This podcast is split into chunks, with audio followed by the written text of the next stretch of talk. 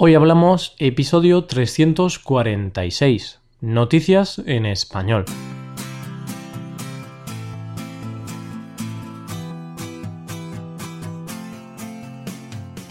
Bienvenido a Hoy Hablamos, el podcast para aprender español cada día. Ya lo sabes, publicamos nuestro podcast de lunes a viernes. Puedes escucharlo en iTunes, en Android o en nuestra página web Tienes disponible la transcripción de este episodio y una hoja de trabajo en PDF con ejercicios y explicaciones de vocabulario y expresiones. Ese contenido solo está disponible para suscriptores premium. Hazte suscriptor premium en hoyhablamos.com. Hoy es jueves, así que vamos a hablar de las últimas noticias de la semana. Esta semana traemos algunas noticias más serias pues hablaremos, en primer lugar, de las condenas de una trama de corrupción en España. En segundo lugar, comentaremos la historia de un joven que escaló cuatro pisos para salvar a un niño. Y, por último, hablaremos de una curiosa excusa de un funcionario indio para no ir a trabajar. Hoy hablamos de noticias en español.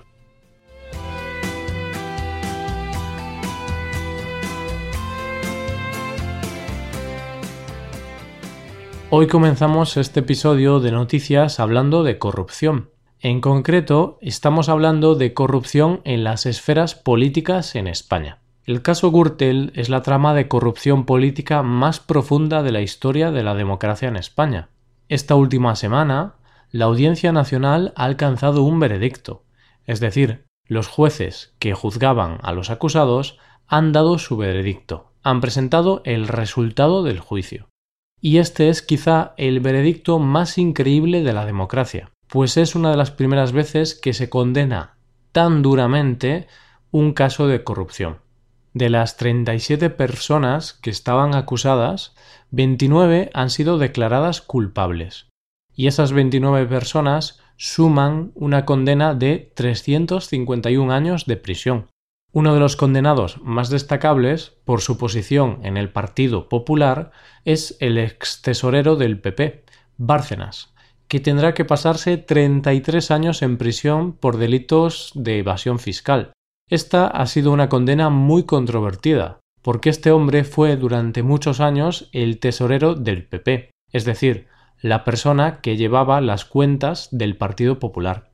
¿Por qué es tan importante el caso Gürtel? Pues porque ha destapado la existencia de una caja B en el Partido Popular, es decir, ha demostrado que el PP se había financiado durante años de forma ilegal. Y, por si no lo sabes, el Partido Popular es el partido que está gobernando el país actualmente. Por supuesto, el PP no iba a irse de rositas, por lo que pocas horas después del veredicto de los jueces, el PSOE, el partido que está en la oposición, anunció que van a presentar una moción de censura. ¿Qué es una moción de censura? Es cuando se hace una votación en el Parlamento para echar del gobierno al partido que está gobernando el país. Es algo que es poco común y rara vez hemos tenido una moción de censura en España. Por eso, en unos días, podremos ver el resultado de esta moción de censura. Si sale adelante, si es aprobada, el Partido Popular dejará de gobernar y otro partido político tendrá que intentar formar un gobierno. También existe otra posibilidad. Esa es que se celebren elecciones anticipadas en unos meses. No sabemos qué pasará, pero lo que está claro es que al Partido Popular le quedan los días contados en el gobierno. Ahora dejamos los casos de corrupción para hablar de una noticia más positiva y alegre. El protagonista de esta historia es Mamadou Gassama, un inmigrante de Malí que había llegado a París de forma irregular para iniciar una nueva vida, una vida mejor. Unos meses después de llegar a Francia, este hombre se ha hecho famoso y se ha convertido en un héroe para el país por una tremenda hazaña que ha realizado. ¿De qué hazaña te hablo? Pues resulta que hace unos días un niño de cuatro años estaba colgado de un balcón situado en un cuarto piso. El niño estaba a punto de caerse, pues apenas estaba sujeto con una mano. Pero, por suerte para él, el protagonista de nuestra historia apareció para salvarlo. Mamadou trepó por los balcones como si de Spiderman se tratase y en menos de 40 segundos llegó junto al niño y lo agarró para meterlo dentro de la casa. Este hombre se merece un fuerte aplauso. En ese momento hizo un alarde de valentía, coraje y vigor increíble. Es una historia muy bonita. Consiguió salvar al niño y así evitar una desgracia. Además, esto no es todo, porque esta noticia es doblemente positiva, ya que el presidente de Francia ha decidido darle la nacionalidad francesa a este hombre, debido al acto heroico que ha realizado, y también le han ofrecido un puesto en el Cuerpo de Bomberos Nacional. Así que podemos afirmar que esto ha sido un golpe de suerte tanto para Mamadou como para el niño. Mamadou ha salvado la vida del niño y de alguna manera esto también le ha servido a él mismo para salvar o mejorar su vida. Acabamos estas noticias con una noticia un poco más coñera. Nos hemos puesto muy serios hoy, así que tenemos que terminar con un poco de coña, con un poco de gracia. El protagonista de nuestra última historia de hoy es un funcionario indio al que no le gusta mucho trabajar.